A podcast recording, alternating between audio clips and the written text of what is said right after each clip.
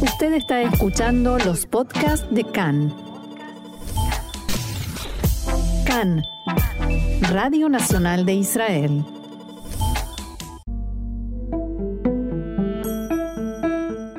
Postales de la vida diaria, un espacio dedicado a la sociedad israelí.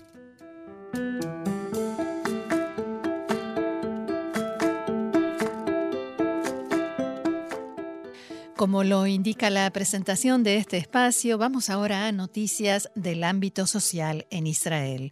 El Pleno de la Knesset aprobó en primera lectura la Ley de Derechos Sociales para Personas con Discapacidad presentada por el ministro de Bienestar Social, Meir Cohen. Si la ley es aprobada de modo final, es decir, en segunda y tercera lecturas, el Ministerio de Bienestar Social podrá comenzar ya este año el proceso de mudar a cientos de residentes de hogares a apartamentos regulares en el seno de la sociedad general y en el futuro podrán mudarse miles de ellos.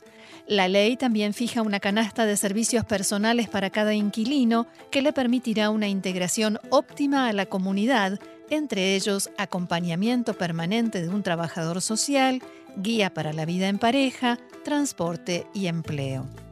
La implementación de la ley implicará una asignación especial de 2.200 millones de shekels.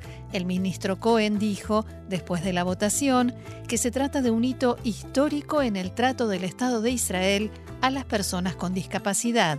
Abro comillas, por primera vez los derechos de decenas de miles de personas con discapacidad están regulados por ley. Una noticia emocionante para decenas de miles de familias en Israel, palabras del ministro de Bienestar Social. Esta semana se reunió por primera vez el Gabinete de la Tercera Edad, que es un foro de ministros cuyo objetivo es ocuparse de la preparación del Estado de Israel para el envejecimiento de su población.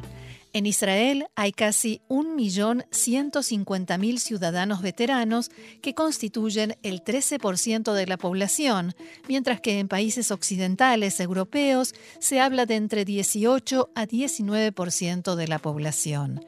En diálogo con Khan, Meir Bing, director del Ministerio de Equidad Social, explicó cuál es la labor de este gabinete.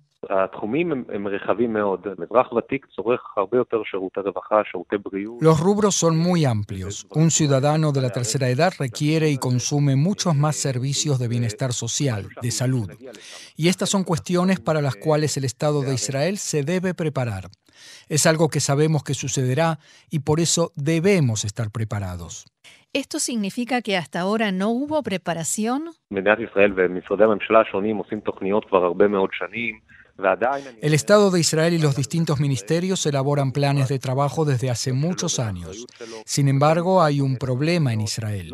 Cada ministerio tiene sus potestades y su responsabilidad.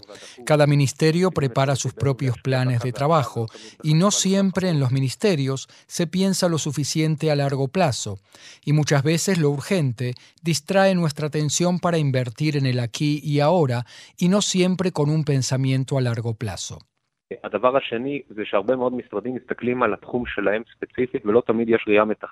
La segunda cuestión es que muchos ministerios observan específicamente su área de trabajo y no siempre tienen una mirada integral. Y uno de los grandes problemas es el hecho de que, en lugar de considerar al adulto mayor como el foco, el centro del trabajo, cada ministerio se remite a sus propias áreas. Y uno de los objetivos que tenemos en este gabinete es intentar establecer una mirada integral e integradora, en la cual el foco esté puesto en las personas de la tercera edad. ¿Por qué cada vez que se habla de la tercera edad se apunta siempre a la asistencia geriátrica?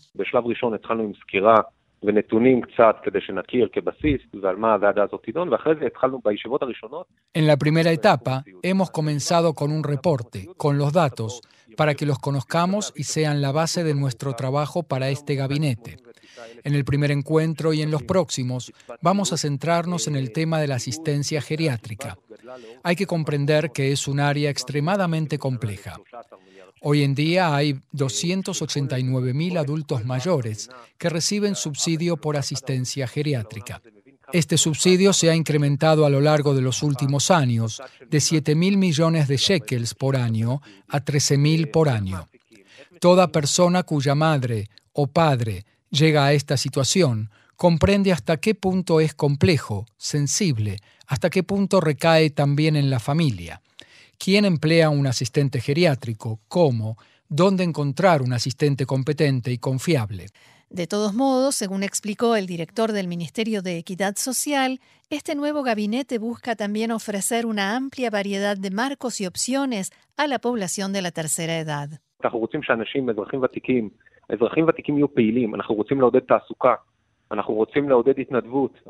Queremos que los adultos mayores en Israel sean activos, queremos impulsar la ocupación, alentar el voluntariado, actividad significativa, porque sabemos que en la población general y en la tercera edad especialmente, existe hoy en día en la cultura moderna un grave fenómeno creciente de aislamiento y soledad.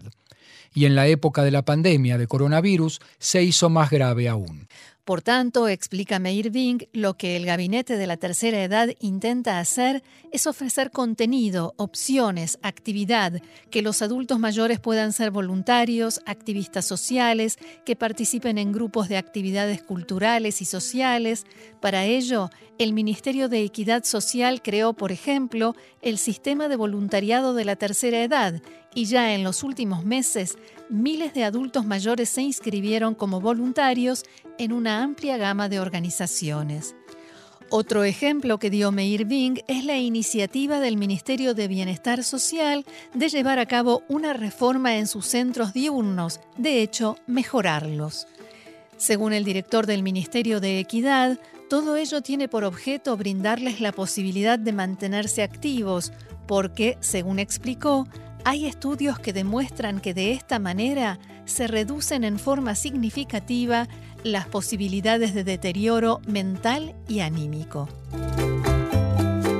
Y finalizamos este segmento con el informe anual 2021 de la Biblioteca Nacional de Israel que indica que más mujeres que hombres escribieron y publicaron obras de prosa y poesía en hebreo una novedad desde que la biblioteca comenzó a recopilar estadísticas.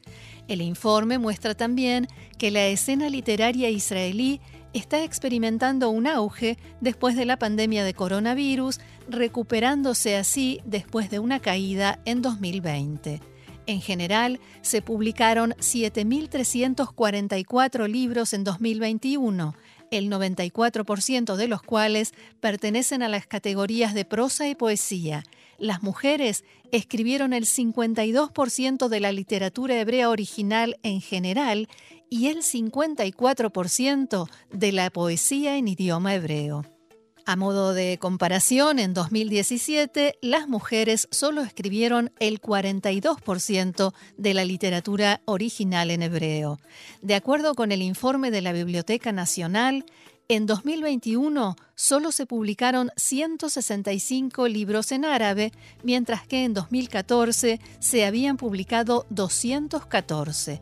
La biblioteca atribuye esto al aumento de la publicación digital en árabe, dejando atrás cada vez más a la impresa. Otra tendencia que muestra este reporte es el aumento en la cantidad de biografías, particularmente sobre figuras no públicas, así como de libros y cómics para niños.